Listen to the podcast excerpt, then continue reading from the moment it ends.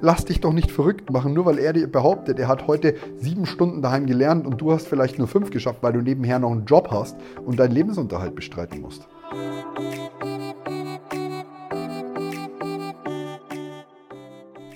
Servus und herzlich willkommen zu einer neuen Folge von Liberté, Egalité, BGB.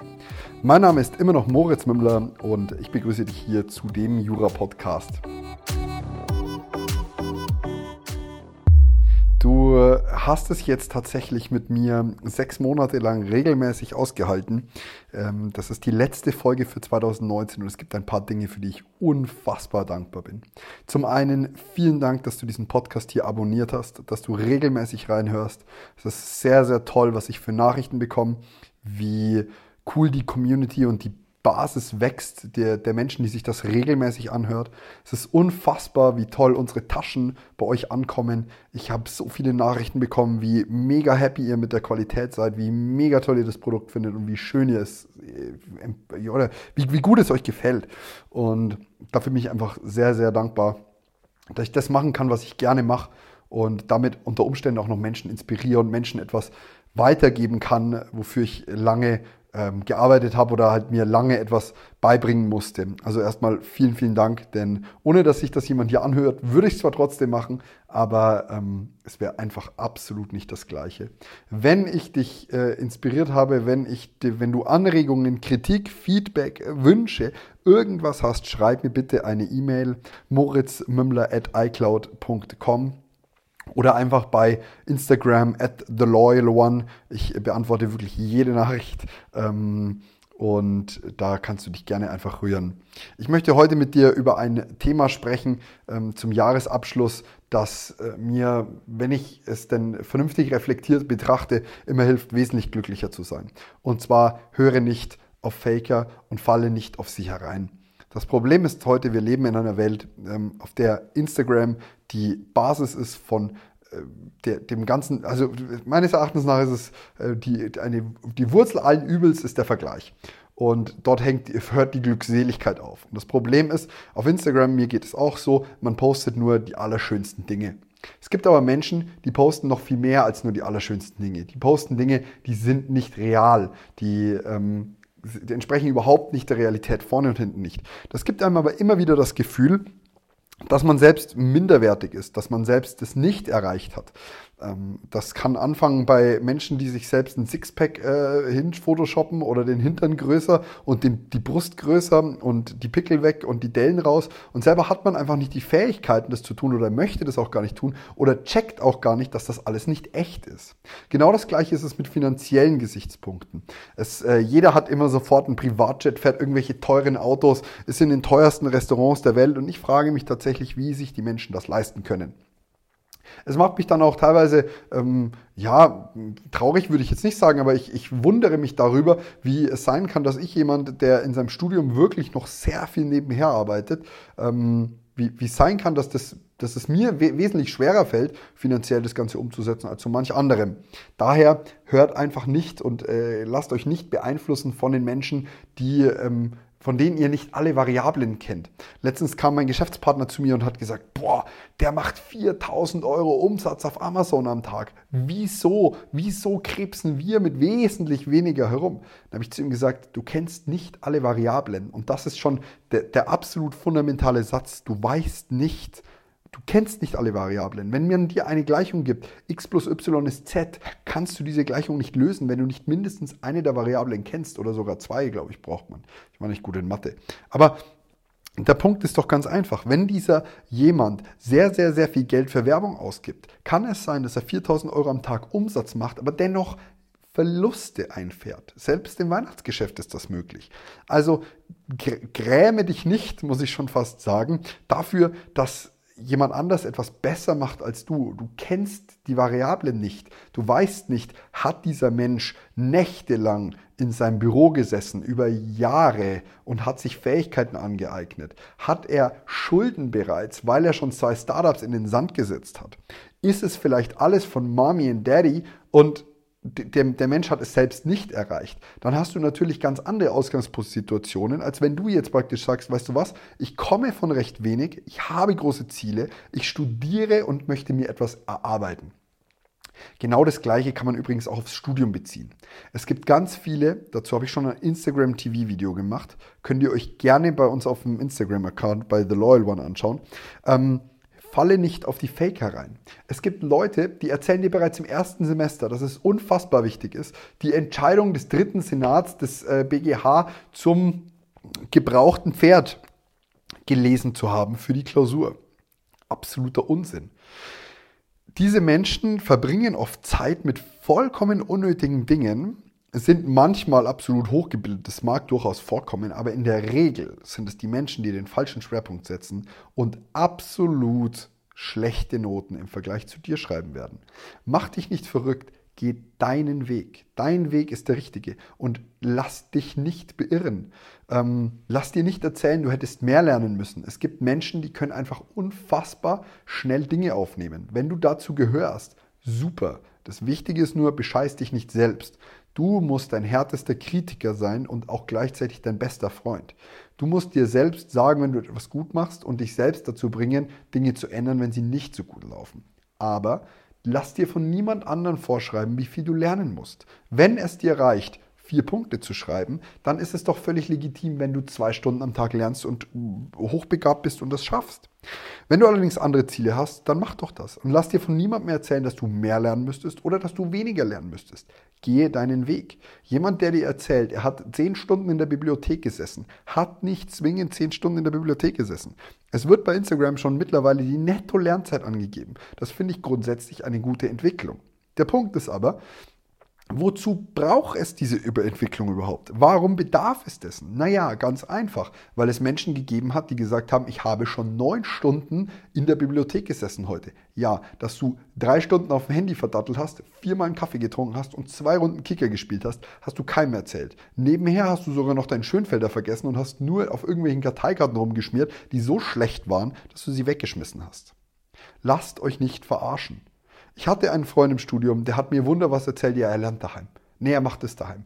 Der ist den ganzen Tag nur mit seinem Schönfelder rumgerannt, um den Leuten zu zeigen, dass er Jura studiert. Er hat sich nur in die Vorlesungen gesetzt, bei denen es keine Klausuren gab. Naja, er wollte halt zeigen, er ist da, er macht was, er ist fleißig. War er allerdings nicht. Ich weiß noch nicht mal, ob der mittlerweile alle großen Scheine hat, wenn ich im Referendariat zur Hälfte durch bin. Gehe deinen eigenen Weg. Das ist nicht, das heißt nicht zwingend, dass sein Weg schlechter ist. Das heißt nur, lass dich doch nicht verrückt machen, nur weil er dir behauptet, er hat heute sieben Stunden daheim gelernt und du hast vielleicht nur fünf geschafft, weil du nebenher noch einen Job hast und deinen Lebensunterhalt bestreiten musst. Vergleiche dich nicht mit anderen. Ich kenne zwar den Spruch und ich kenne das System zu sagen, mach einen Vergleich nach oben, damit du weißt, was dein Ziel ist. Mach einen Vergleich nach unten, damit du weißt, wie gut du bist. Und mach einen Vergleich auf gleicher Höhe, damit du genau weißt, in welchem Stand du wirklich bist. Ich sehe das Ganze etwas anders. Vergleiche dich nicht. Niemand hat die gleiche Heraus oder Ausgangsposition wie du. Niemand hat die gleichen Variablen wie du. Und du kennst sie auch nicht. Wenn jemand 15 Punkte schreibt und dir erzählt, ach, zwei Stunden Lernen pro Tag reicht völlig aus, dann mag das der Wahrheit entsprechen. Das glaube ich allerdings nicht.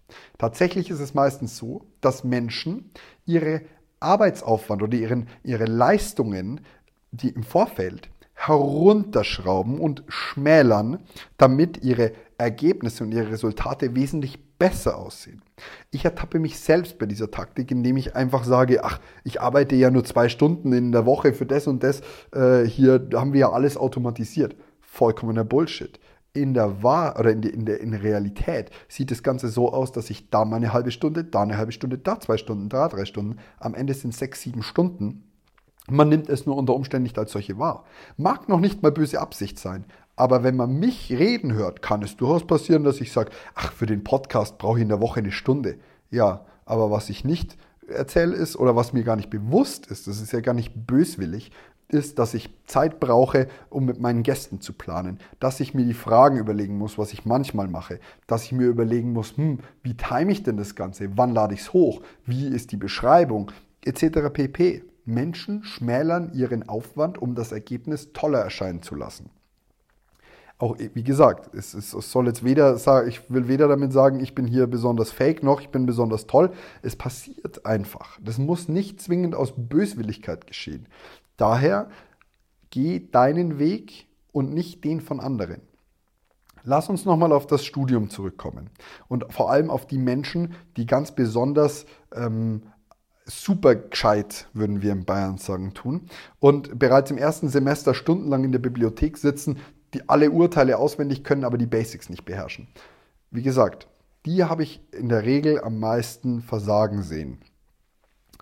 Genau das gleiche gilt übrigens für, für das Fragen in der Vorlesung. Meine Mutter hat zu mir gesagt, wenn du eine Frage hast, dann stell sie auch und keine Frage ist zu peinlich, um sie nicht zu stellen.